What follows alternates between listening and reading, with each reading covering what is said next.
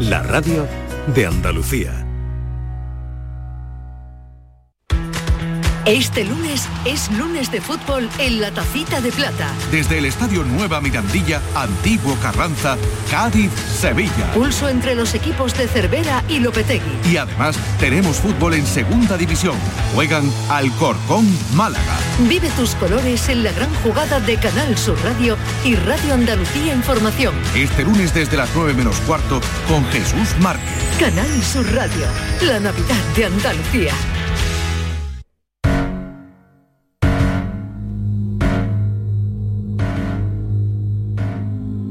Horas antes, el cadáver espera con una extraña mueca de disgusto tras pasar varias horas tirado en plena calle, en la acera de un barrio periférico de Madrid. El brazo cae lánguidamente sobre el asfalto. Parecía un maniquí, les dice un vecino. Uno de esos de los escaparates, cuenta otro, como si los ladrones lo hubieran dejado abandonado allí, tras asaltar una tienda. Una muñeca hinchable, se justifica el tercero y pensé, ya me entienden, que se la llevaría a alguien que no le hiciera ascos. Al fin y al cabo, una muñeca hinchable es una muñeca hinchable. Aunque esté tirada en la calle, se lava y ya está. Por eso no llamé. Varias personas vieron el cadáver de Nina Vidal tendido en la acera esa madrugada, de lejos y bajo la tormenta. Pero solo una, ya amaneciendo, marcó el número de emergencias y para entonces era demasiado tarde. La lluvia había arrastrado calle abajo cualquier posible prueba que condujera al asesino. Es la nada más absoluta, jefa. El agua y la gravedad han hecho todo el trabajo sucio. No queda nada. Parece que una brigada de limpieza acabara de pulir la calle. No me digas ahora que el asesino ha matado teniendo en cuenta la predicción meteorológica. Aquí no se puede descartar nada, jefa, ya lo sabes. ¿Habéis mirado las alcantarillas? ¿Las alcantarillas? Sí, esos agujeros que hay en el suelo entre la acera y el asfalto. Pues claro, las alcantarillas. Quizá algo de lo que arrastró el agua se coló por alguna de ellas. Pero con todo lo que ha llovido, jefa, ya no quedará nada. Todo se lo habrá llevado el agua por el sistema de cloacas y eso son miles de kilómetros en toda la ciudad. Vosotros revisad las alcantarillas que hay desde aquí hasta el final de la calle. A ver si tenemos la suerte de que algo se haya quedado enganchado dentro. Y averiguad dónde van a parar las aguas residuales de esta zona de Madrid. Quiero saber en qué depuradora están. Pero, ¿eso no va directamente a los ríos? No seas animal, barriga. ¿Cómo va a ir toda esa agua llena de mierda a los ríos? Todo se trata antes. Magistrado.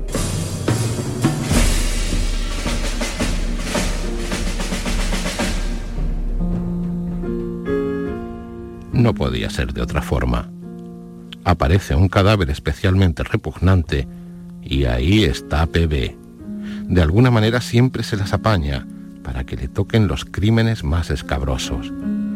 Ana sospecha que debe de tener algún tipo de trato con el resto de sus compañeros jueces. Eso, o es un hombre con suerte y los asesinos más retorcidos siempre matan durante sus guardias. La inspectora jefa no sabe qué pensar. A Juan Pérez Benítez, magistrado PB para los amigos, le fascinan la sangre, las vísceras y las múltiples maneras de matar a un ser humano. Siente especial interés por los crímenes truculentos. Cuanto más atroz, mejor. Esta madrugada, con su calva brillante e inconfundible, se abre paso hasta el cuerpo. Se agacha para observar, fascinado, la boca de la mujer o lo que queda de ella. Magistrado. Hay que disfrutar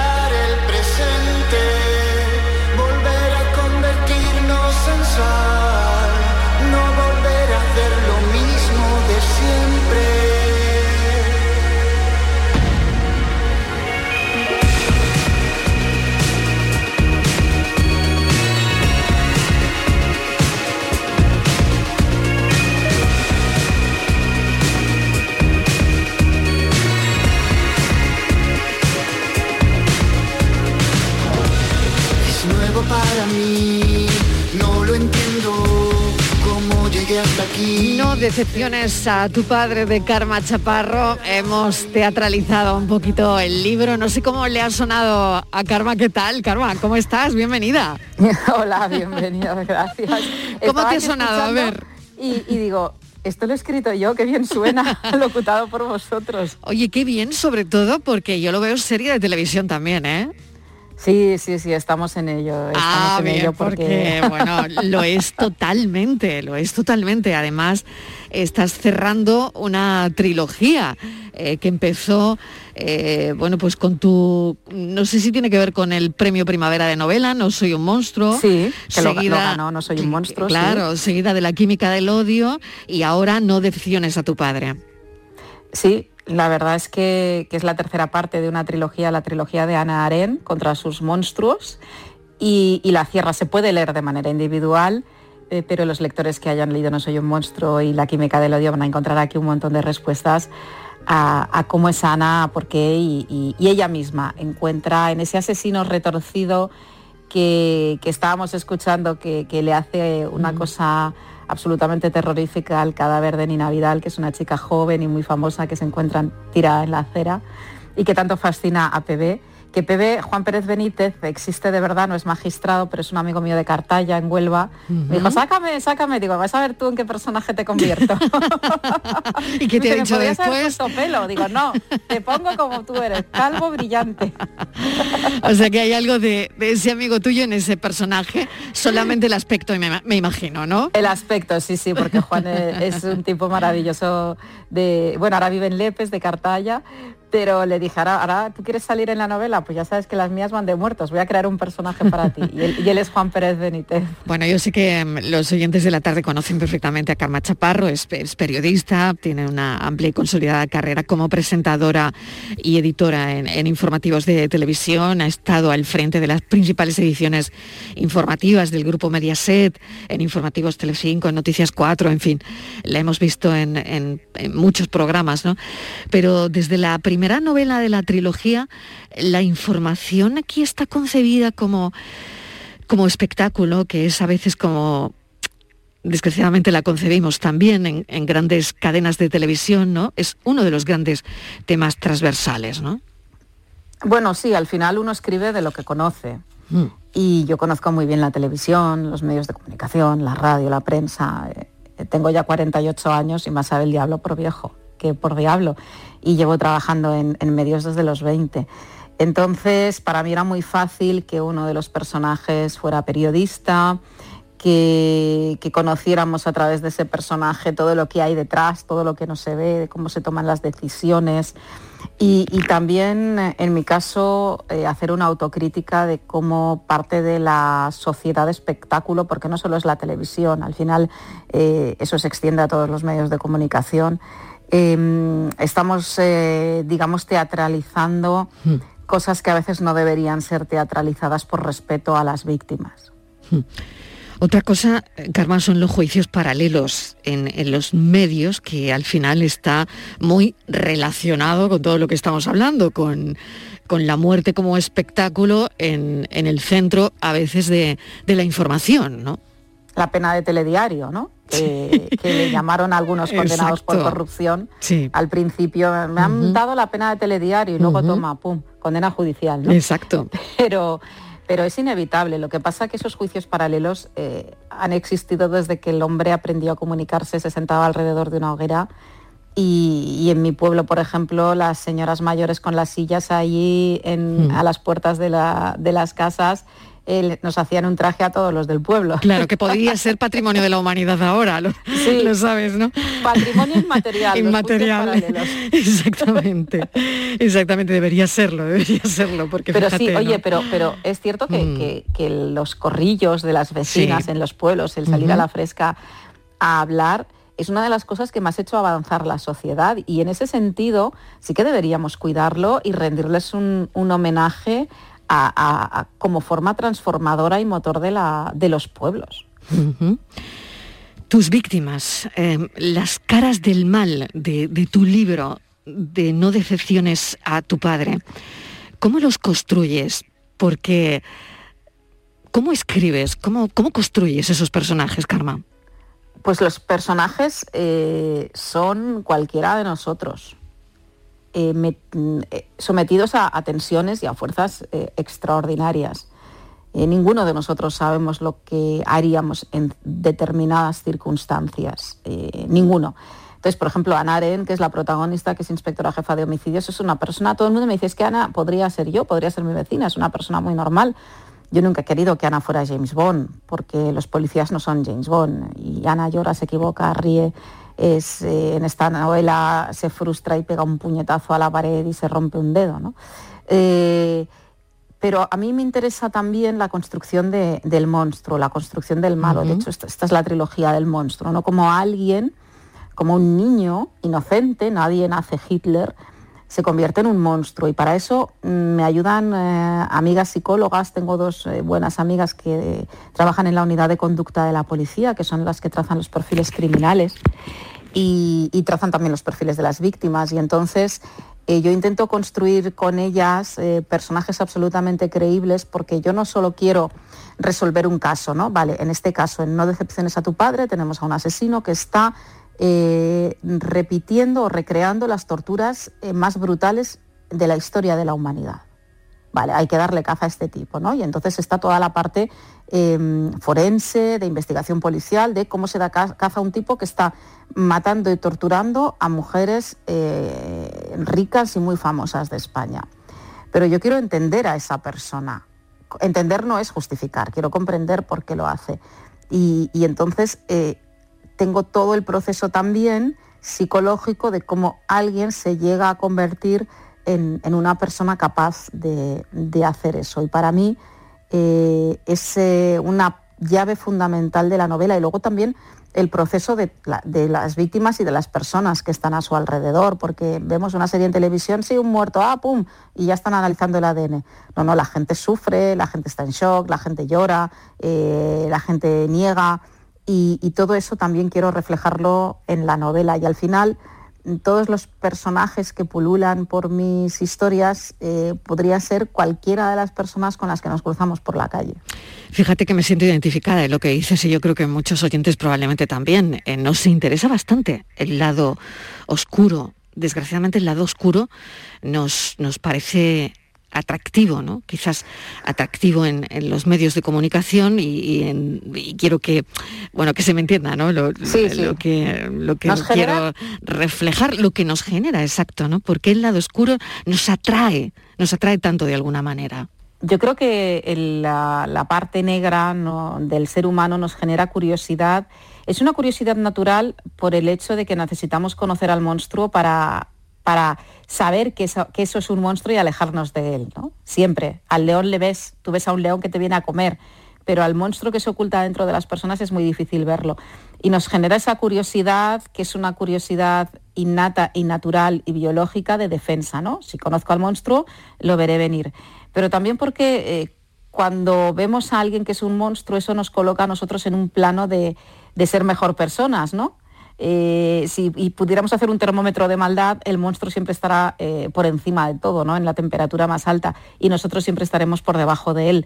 Así que eh, siempre nos hará sentir como mejores personas, aunque pensemos que hayamos hecho algo malo, que ese día hemos, mm, no sé, ¿sabes? Ay, que no he tratado del todo bien a esta persona, pero bueno, he llegado a hacer lo que ha hecho este, este asesino o este maltratador. Mm. Fíjate que la realidad siempre supera la ficción, ¿no? Eh, lo que vivimos, ¿no? Mm, este año con las niñas de, Tenerife, ¿no? La violencia vicaria, en fin, eh, ese tipo de monstruos, ¿no? Que, al final eh, tú dices, bueno, es que esto es alucinante, ¿no? Fue, un caso que, desde luego nos dejó impactados a todos, ¿no? Que ya no, no podíamos conocer peores noticias, ¿no? Una tras otra, ¿no? No, es que mira, justo además eh, he estado allí grabando un reportaje especial sobre monstruos mm. y, al final eh, te das cuenta de que es que los niños, en las únicas personas en las que confían eh, es en sus padres, padres y mm. madres, son los protectores. ¿A quién le da la mano un niño? ¿En quién se refugia un niño? En, en su padre. Si su padre y su madre no les protegen, ¿quién les va a proteger? Eh, estuve entrevistando, estuve en Tenerife, pero luego también estuve entrevistando a una mujer de Murcia eh, cuyo marido asesinó a su hijo hace dos años. Hmm. Y es la, la primera entrevista que, que, concedía esa mujer y la podréis ver pronto en el punto de mira en cuatro. Y contaba cosas desgarradoras, pero claro, es que ese niño de 11 años que ya le tenía miedo a su padre, su padre le acabó convenciendo para que subiera, estaban separados, a su casa, diciéndole, hijo, te voy a regalar un juego de la consola. Y al final los niños acaban diciendo, ¿cómo va a ser mi padre malo? ¿Cómo me va a hacer mi padre algo malo? Pues subió a su casa y su padre lo, cosió a puñaladas. ¿no?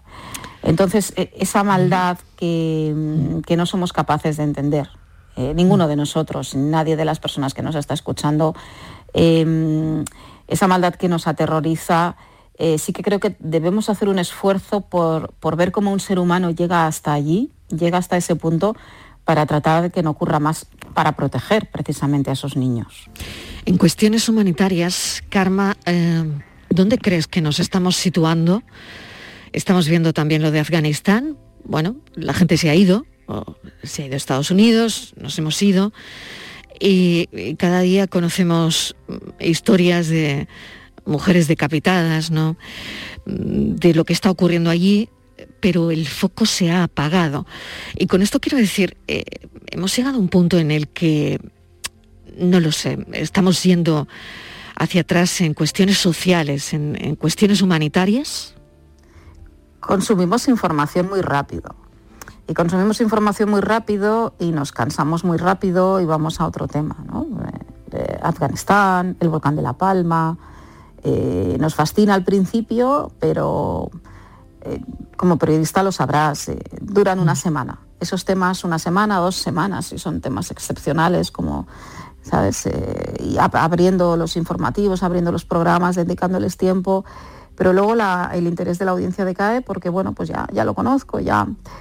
Y, pero yo sí que creo que hay mucha gente altruista, mucha gente que, que sin abrir la boca y sin gritar y sin anunciarse, hace cosas muy buenas y muy bonitas por los demás, pero sí que es cierto que a nivel global hay mucho grito y mucha queja y muchos palos en las ruedas para que la sociedad en general pueda hacer cosas y como país podamos sentirnos orgullosos de, ser un país constructivo y solidario.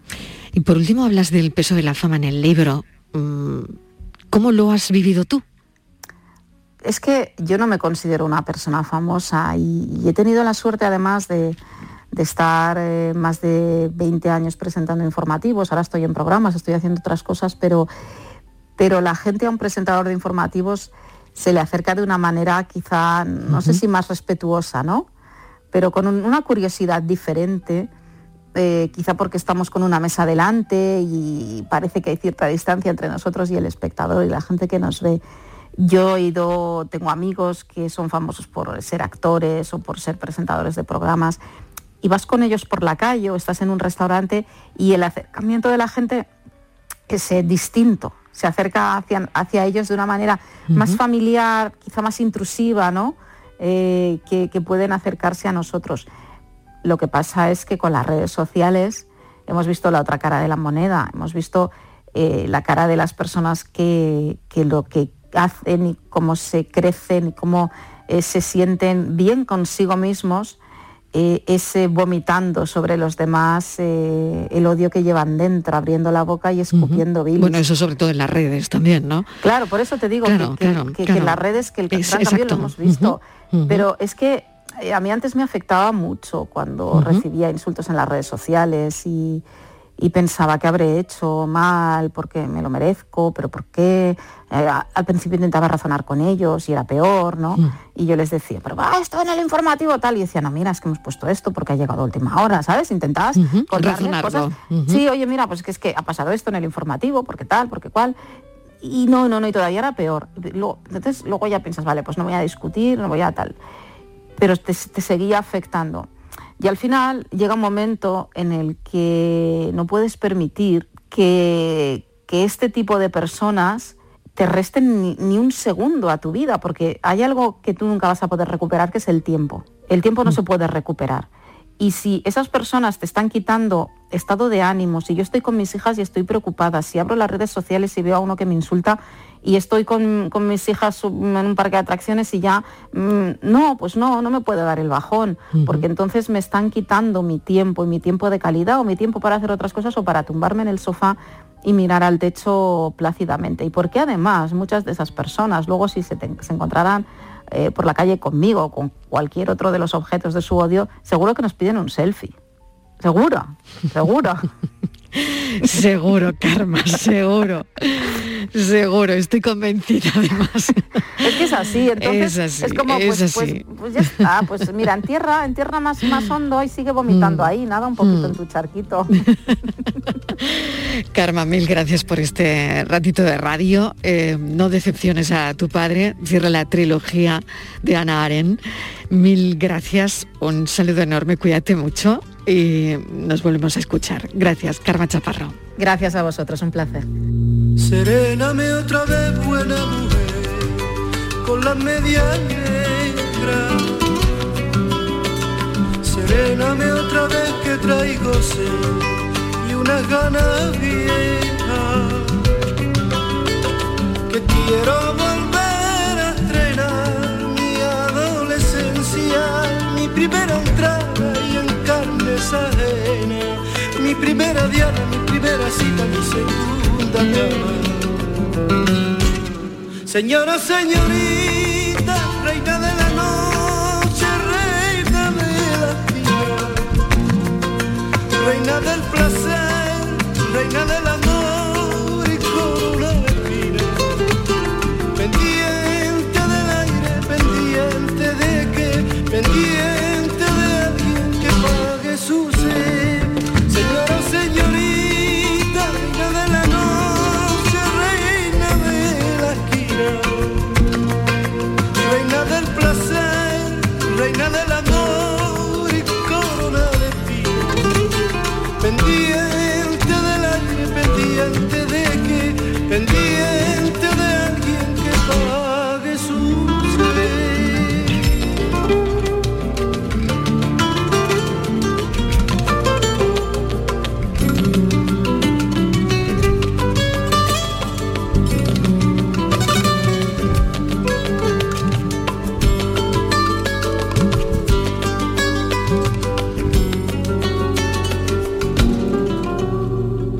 Ver quién se atreve a tirar la primera piedra.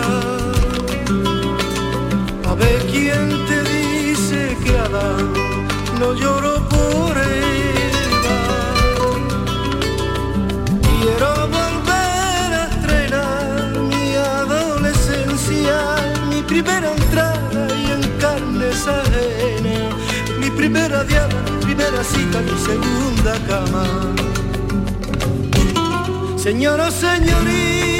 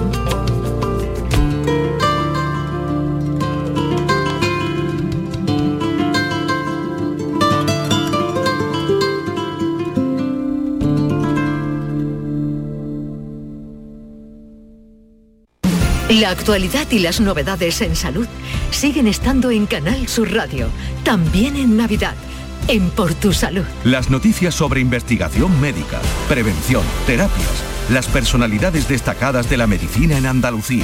Por Tu Salud, contigo desde las 6 de la tarde, con Enrique Jesús Moreno. Canal Sur Radio, la Navidad de Andalucía. Canal Sur Radio. Sevilla. ¿Te está afectando la subida de la luz? Claro que sí. Por eso en Insolac Renovables instalamos paneles fotovoltaicos de autoconsumo con los que podrás generar tu propia electricidad. Y ahora, con la subvención del 40% de la Agencia Andaluza de la Energía, lo tienes mucho más fácil. Entra en insolacrenovables.com e infórmate de las ventajas que tiene el autoconsumo. Insolac, expertos en energías renovables desde 2005. En Lago estrenamos nuevo parking. 700 plazas junto a nuestra gasolinera para que tardes menos de 3 minutos en llegar, para que dejes a un lado las esperas innecesarias, pero sobre todo para ti, Lago Lover. Disfruta más que nunca de las tiendas, restaurantes y del ocio que te ofrecemos. En Lago siempre tendrás una plaza reservada para ti. Más info en lago.es. Ni el challenge del papel higiénico, ni el de la botella los retos más difíciles a los que se enfrenta nuestra generación están en la vida real, como el famoso Encontrar Trabajo Challenge o el Independizarse Challenge. Y aunque para superarlos necesitamos vuestro apoyo, aceptamos el reto. Súmate en aceptamoselreto.com. FAD 916 1515. La magia de este lugar está siempre esperando a que la visites. Disfruta de cada plato de la gastronomía local. Embriágate sin medida del mejor ocio y cultura aprende de la dedicación artesanal ubetense y conoce la ciudad patrimonio de la humanidad. En Navidad, piérdete por los cerros de Úbeda.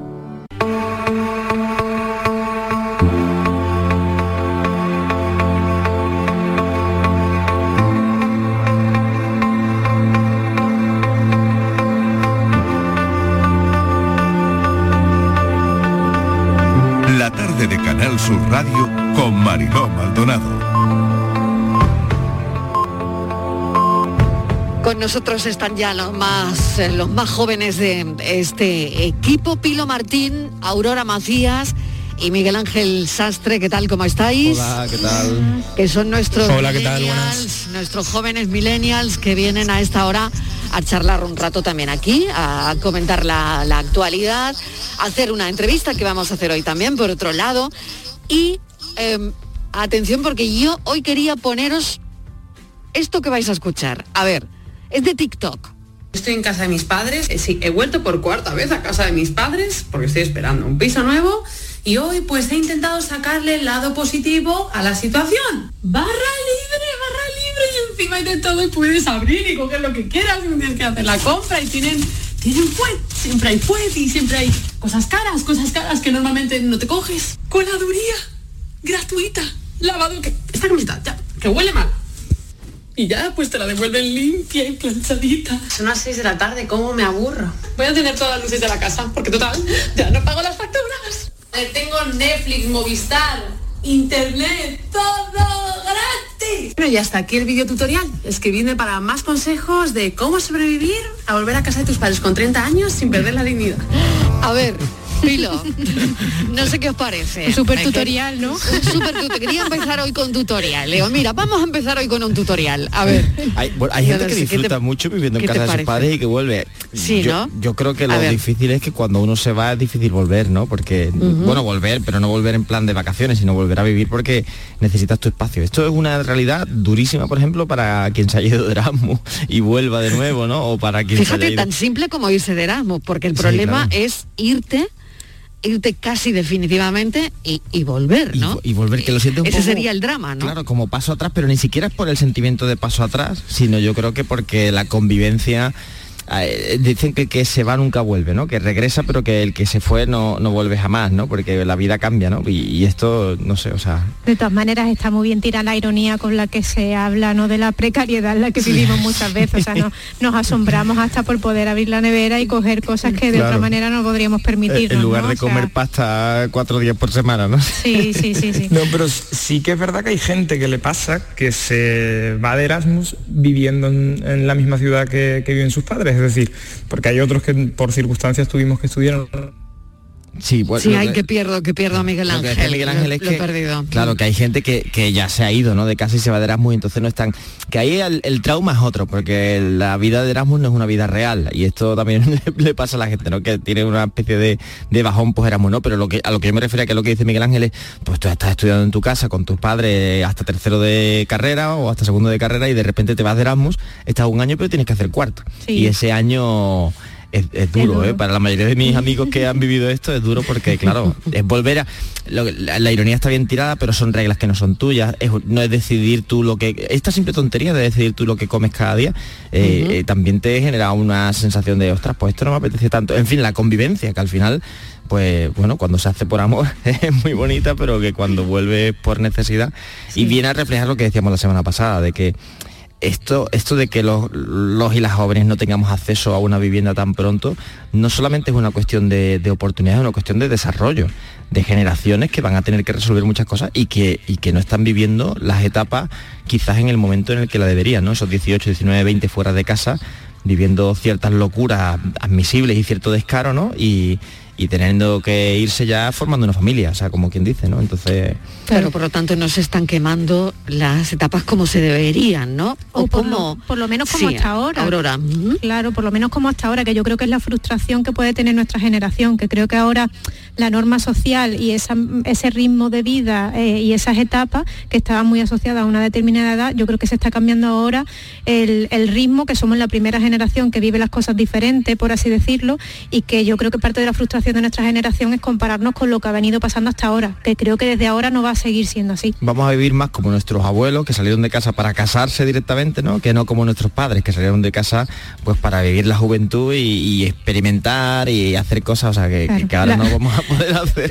O sea, esa es tu sensación, Pilo, que vamos, o sea, que vais a vivir más como vivieron vuestros abuelos. En muchas cosas sí, en otras por supuesto que no, ¿no? Pero en muchas cosas, por o ejemplo, sea, de entrada como vuestros padres para nada, ¿no? Mira, por ejemplo, otra A ver, cosa de las que ver. yo creo que, que pasa, ¿no? Yo he tenido mucha suerte, he vivido fuera de mi casa desde los 18 y, y esto es una exageración, por supuesto, ¿no? O sea, hay mucha gente que, que se lo puede permitir, pero a duras penas. Claro, o sea, pero cuando te sientas delante de un micrófono, ¿no? Cuando estás aquí, Claro. eh, es porque también estás reflejando o, o- o- o tienes que reflejar la realidad de tu generación. Exacto, ¿no? Y- Exactamente, de la mayoría de la gente que con la que estás, ¿no? Mira, otra ¿Qué- cosa qué- que, qué pasa, no? que yo Exactamente. creo que en lo que nos parecemos más a nuestros abuelos que a nuestros padres Sí, es que sí. yo siempre recuerdo a mi abuela y a mi abuelo mm, tener temor por la pensión.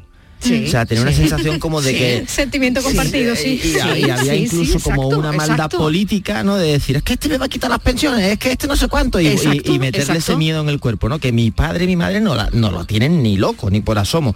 Pues en mi generación mm, hay miedo por la pensión. No, no es que no haya miedo, es que hay derrotismo ya por la pensión. Sí, la O sea, por perdida, yo creo. hay un montón de gente que piensa que nosotros no Totalmente. vamos Aquí a- la, la voz de- a del optimismo. vamos. Sí, sí, Pero sí. es por edad o por cómo eh, veis una situación determinada eh, o como si realmente ahora mismo no podéis vivir mm, de alquiler ni compraros un piso, etcétera, etcétera. Bueno, eh, Claro, al final tuve tu, o sea, Claro. nuestros abuelos se quedaron en posguerra. ¿cómo Esto- vais a pensar en la pensión, no? Exactamente, ¿no? Esto no es no- ni por Es como- asomo es parecido a claro. la posguerra, pero, pero es sí- lo inmediato lo que hay que arreglar, ¿no? Claro, pero tú al final tienes tantas crisis, tienes una situación tan precaria, tienes una historia que tú dices, "Oye, el futuro, esto es sálvese quien pueda, como quien dice, ¿no? Y al final un sistema de pensiones que requiere tanta solidaridad y que requiere tanto progreso y que requiere tanta estabilidad que ahora mismo no tenemos ni, ni vamos, ni por asomo nosotros, ¿no? O sea, la, la gente más joven pues dice, ostras, ¿y esto cómo va a ser? Vamos a salvarla de nuestros padres con suerte Bueno, y vamos a pagarla, pero... Yo no sé si en clase a ti te pasó, pero yo recuerdo desde pequeñísima, el- cuando estudiábamos la, pirámide poblacional, como ya ahí se nos contaba sí, que lo sentían, pero que no íbamos a tener base de juventud después para pagar Claro, nuestra pensión. O sea claro, que yo creo que esto es algo que nos una- acompaña desde el colegio. Se veía una pirámide ahí rara, ¿no? Sí, sí. Da la sensación, yo creo que Miguel Ángel está ya por ahí, ¿no? Sí, está, Eso. claro, hemos tenido un problema con- para que suene mejor, ahora sonará un poquito peor, pero sonará al Vale, menos. vale, vale. La técnica, Sí, las cosas de la técnica. te oímos bien. Sí, te oímos bien, Miguel Ángel. Vale, perfecto. No, lo, lo que decía, que realmente es que los 30 de hoy son los 20 de antes. Es decir, que antiguamente tú empezabas a cotizar pues con 20 años, con incluso había gente que con 18 recién cumplidos ya empezaba en el mismo trabajo con el que se ha jubilado y eso hoy prácticamente es imposible. Entonces es verdad que se dan esas dos cir- circunstancias. Por un lado, que cotizas muy tarde y segundo, que lo que cotizas es poquísimo. Entonces la pensión lo que es como algo muy, muy, muy lejano. Y esto se va a ver, Miguel Ángel, en, en, por ejemplo, en cosas que ahora suenan lejanas, ¿no? Pero tener abuelo o abuela va a ser casi un lujo, ¿eh? O sea, porque cuando tú al final tienes a tus niños y a tus niñas con 36, 37, 40 Ah, años. sí, cierto, sí. Claro, o sea, el, el llegará un momento en el que alguien que con 25 o 30 años tenga un abuelo es como pues, esto es casi un milagro, ¿no? También hay que decir que los abuelos mm, que Qué los tengan eso van que a ser diciendo. Sí, sí, eh, pero es así, Sí, ¿eh? porque, claro, claro, aquí no va a haber abuelos, es decir, no vais a ser abuelos vosotros. Claro, antes Hombre, bisabuelas o había. sí, porque O sí, a ver. Sí, abuelos ¿no? Pero, pero, pero igual la es esperanza de complicado. vida se, alarga mucho, que no se sabe. Pero solamente, solamente si la esperanza de vida se alarga mucho seréis abuelos. Claro, ya pasó esto con las Porque bisabuelas. Las aquí- bisabuelas porque desaparecieron. ¿al- ¿alguien aquí tiene pensamiento de crear una familia? Bueno, todavía no. Todavía no, todavía no. Ya En un futuro, ¿no? Sí, ya sí, veremos, en un no. futuro todavía no. A ver, sastre.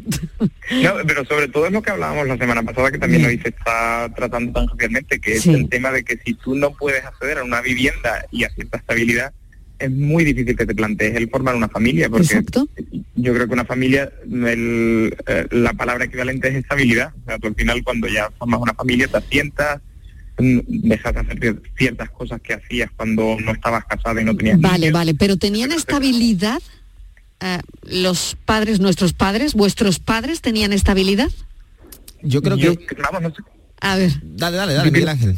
dale, Ah, no, Miguel Ángel. Vamos, si- simplemente que eh, yo pienso que en parte sí, o sea, porque al final su vida era como mucho más lineal que la nuestra, más o menos empezaban a trabajar en el mismo sitio y cambiaran a lo mejor de sector o lo que sea, pero su vida más o menos se, mm, se desarrollaba en la misma ciudad.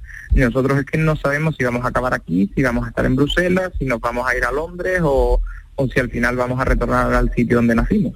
Yo, yo Bien, creo que, que tenían una línea ascendente eh, porque todo iba a ir a mejor, o sea, la sensación era que todo iba a ir a, de- ya de, de lo malo habíamos salido, ¿no? La transición, era momentos de logro y de celebrar, ¿no? Casi, casi cada cosa. Y esa ilusión también te permitía afrontar la vida con menos, quizás que, que ir hacia abajo, ¿no? De decir, ostras, vengo de conocer todo lo, lo bueno que han vivido, ¿no? De estos 20, estos 25 años que han sido magníficos y ahora mi juventud que me la habían prometido como dorada no, no está siendo tanto, ¿no? Y segundo, la certeza que decía Miguel Ángel, o sea, antes la vida era relativamente a la hora de tomar decisiones más limitada y, y eso te permitía pues saber con más facilidad qué es lo que iba a pasar, qué es lo que no, que ahora es como todo se abre, ¿no? Y, a ver qué eligen, ¿no? Es que ya no, no, no hay claro nada. Pero mira, igual, igual que hablábamos antes de que todas esas etapas que estaban tan bien dibujadas y tan clasificadas en edades casi se están desdibujando y estamos viviendo una cosa distinta, yo creo que con los abuelos, volviendo a lo que estábamos diciendo antes, va a pasar igual. O sea, yo creo que es verdad que la última generación de abuelos, tal y como los conocemos, es la de ahora, pero los abuelos del futuro, escuchadme, es que con 70 años hay runners, hay o sea, la calidad de vida, Claro. de es verdad, ya no solo el, el- o sea, el- la esperanza de vida, sino que la calidad de vida de ciertas edades es muy diferente a, a la que ha habido hasta ahora. O sea, Por yo- lo tanto, ¿crees que sí? Yo creo que sí. Que seréis abuelos vosotros. Sí. Yo creo que sí vale, por la calidad de vida. Por la calidad de vida. Vale. por los avances de la medicina, etcétera, etcétera. Venga, pues vamos a Pero- seguir hablando. Sí, Miguel.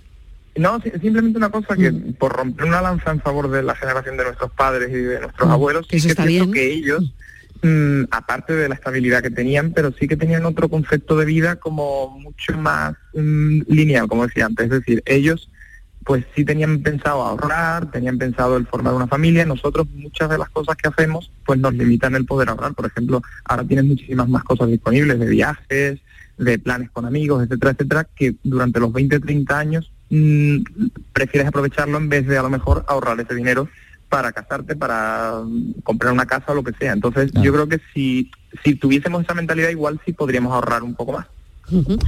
Bueno, vamos a seguir hablando de generaciones. Por ejemplo, los Z, tengo un libro encima de la mesa de los Z, los Silver.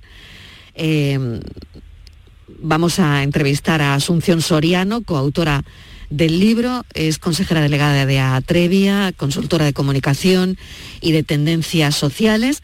Los Z son los nacidos después del año 95. Aquí estamos superpuestos en este asunto Hay zetas en la mesa, hay zetas en la generacional. mesa. Hay zetas en la mesa. Sí, sí. Son una generación digital, clave para liderar el mundo, pero van a hacerlo solos.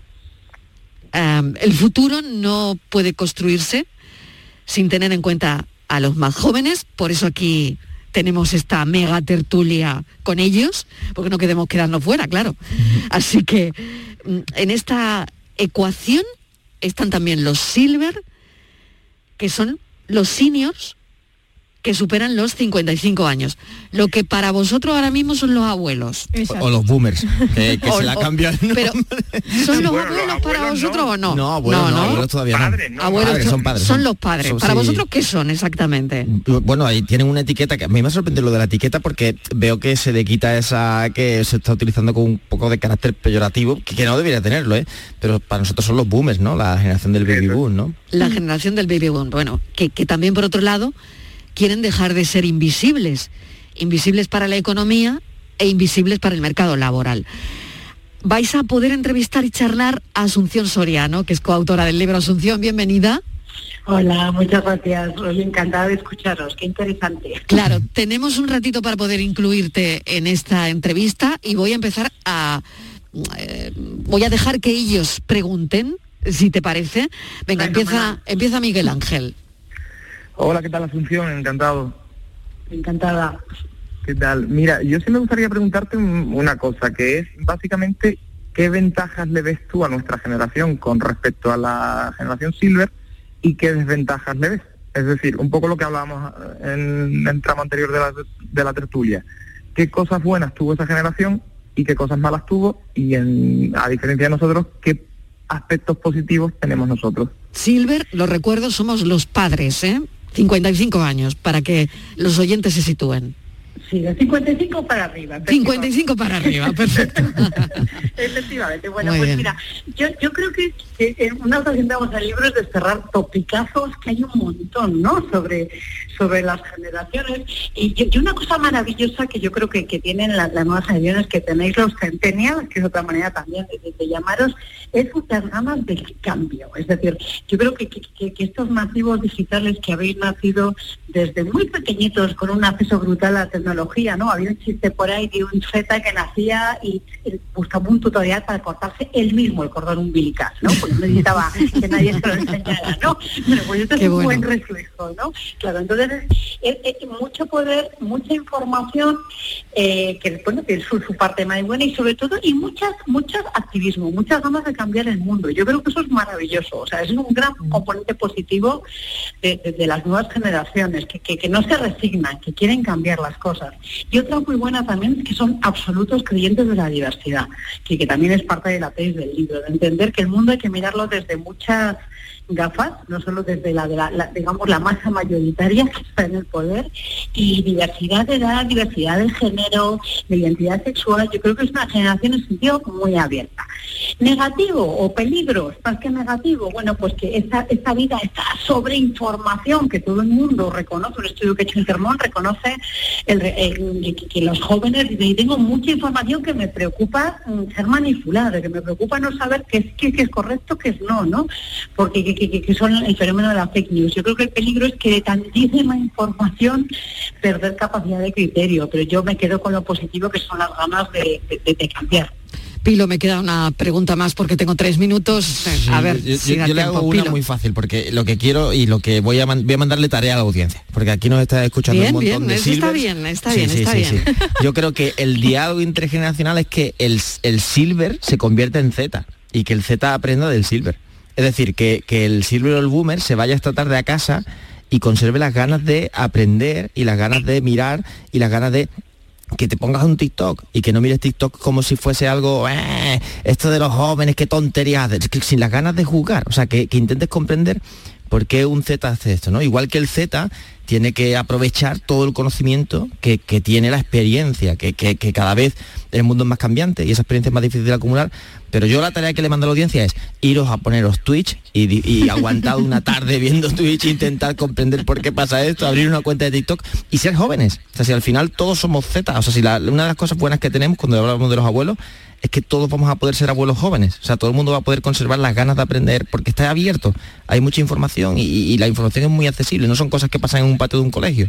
Son cosas que pasan al alcance de tu mano. Entonces, esto pasa. Y, yo le quería preguntar a Asunción, ¿cómo recomendarías tú que se produjese esta transformación, este diálogo? ¿no? O sea, ¿cómo permitimos que la Z luche en sus guerras, que son guerras dificilísimas, porque no son guerras inmediatas, el clima es una guerra a 30 años, el, feminismo es una guerra que nos está costando muchísimo trabajo y son nuestras dos principales guerras.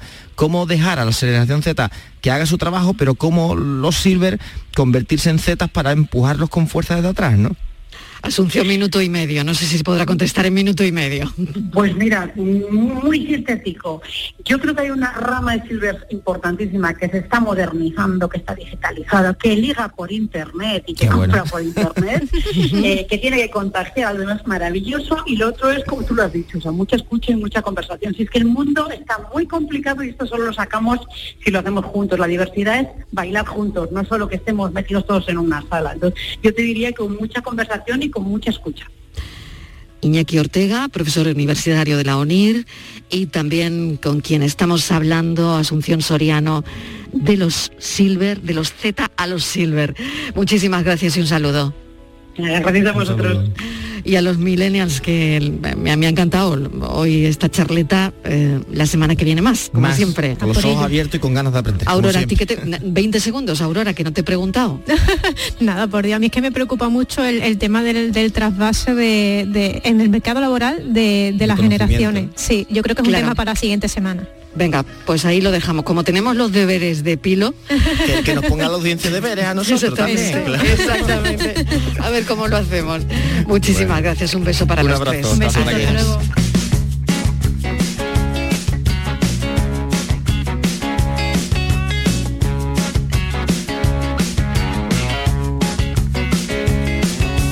Suelo confundirme con facilidad lo que soy y lo que escribo. A veces pienso que soy un sueño tan real que casi me siento vivo. Y te lo juro que no puedo saber. Y te lo juro todo estaba oscuro. Aquellos años se pasaron tan rápido, a dos gramos por segundo. La vida se nos va tan rápido. No hay tiempo de sentir el vértigo.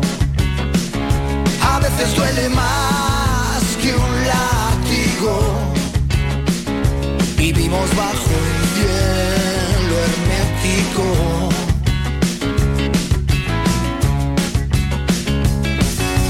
Sabes, si quieres que te adore como un santo, contagiame la risa y cúrame el espanto. No quiero recordarlo otra vez. Tarde, quizá para empezar ya sea tarde Quizás desde el principio fuera tarde y solo lo supimos después. La vida se nos va tan rápido. No hay tiempo de sentir el vértigo. A veces duele más que un látigo.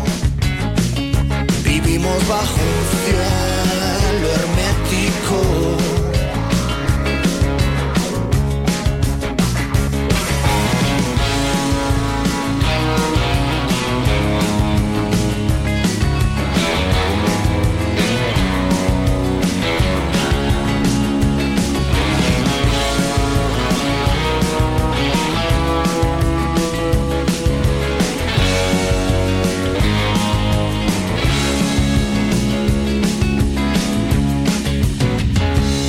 Escribí la frase más triste de mi vida.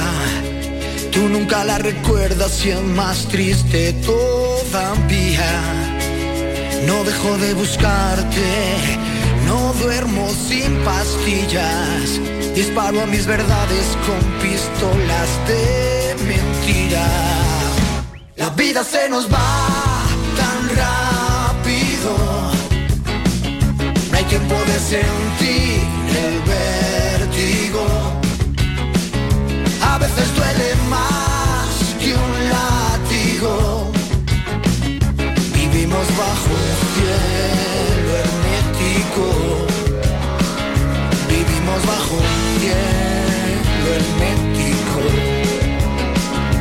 Ponemos el punto y final al programa y la verdad es que una tiene la sensación de que tenemos vidas muy estresadas, ¿no? que las seguimos teniendo y que para colmo hay poco silencio, ¿no? Que el ruido, por mucho de que estemos estrenando un año, no se va, ¿no?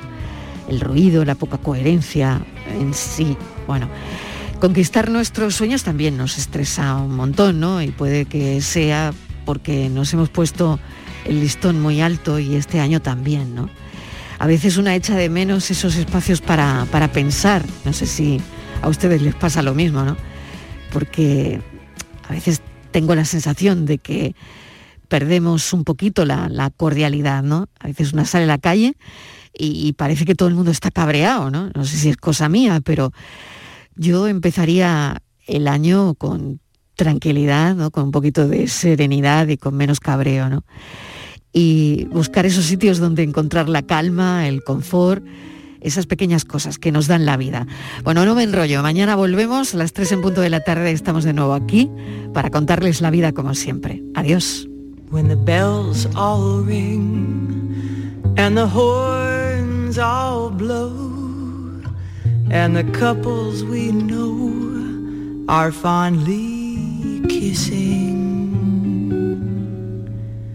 Will I be with you or will I be among the missing?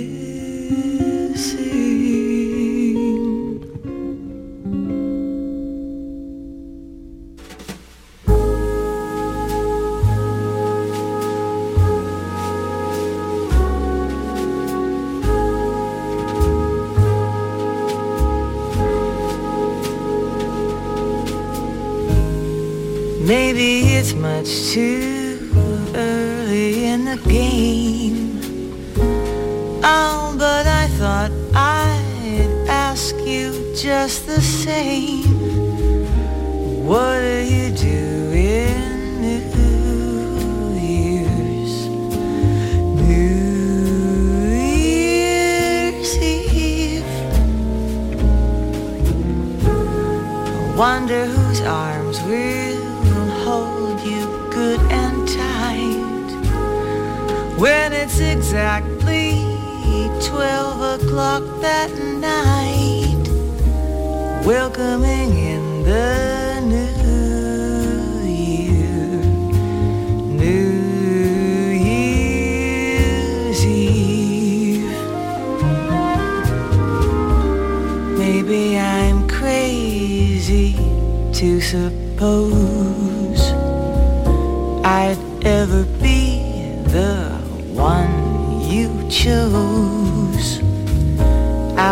of a thousand invitations you receive. Ah, but in case I stand one little chance, here comes the jackpot question in advance. What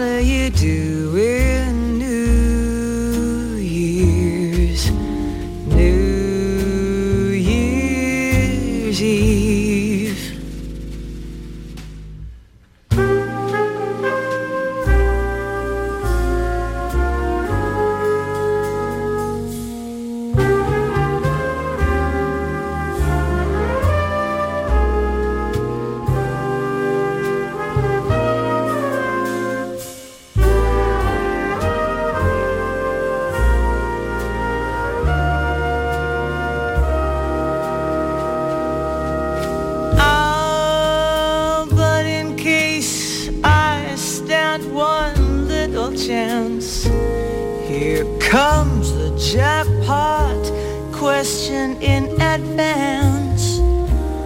What are you doing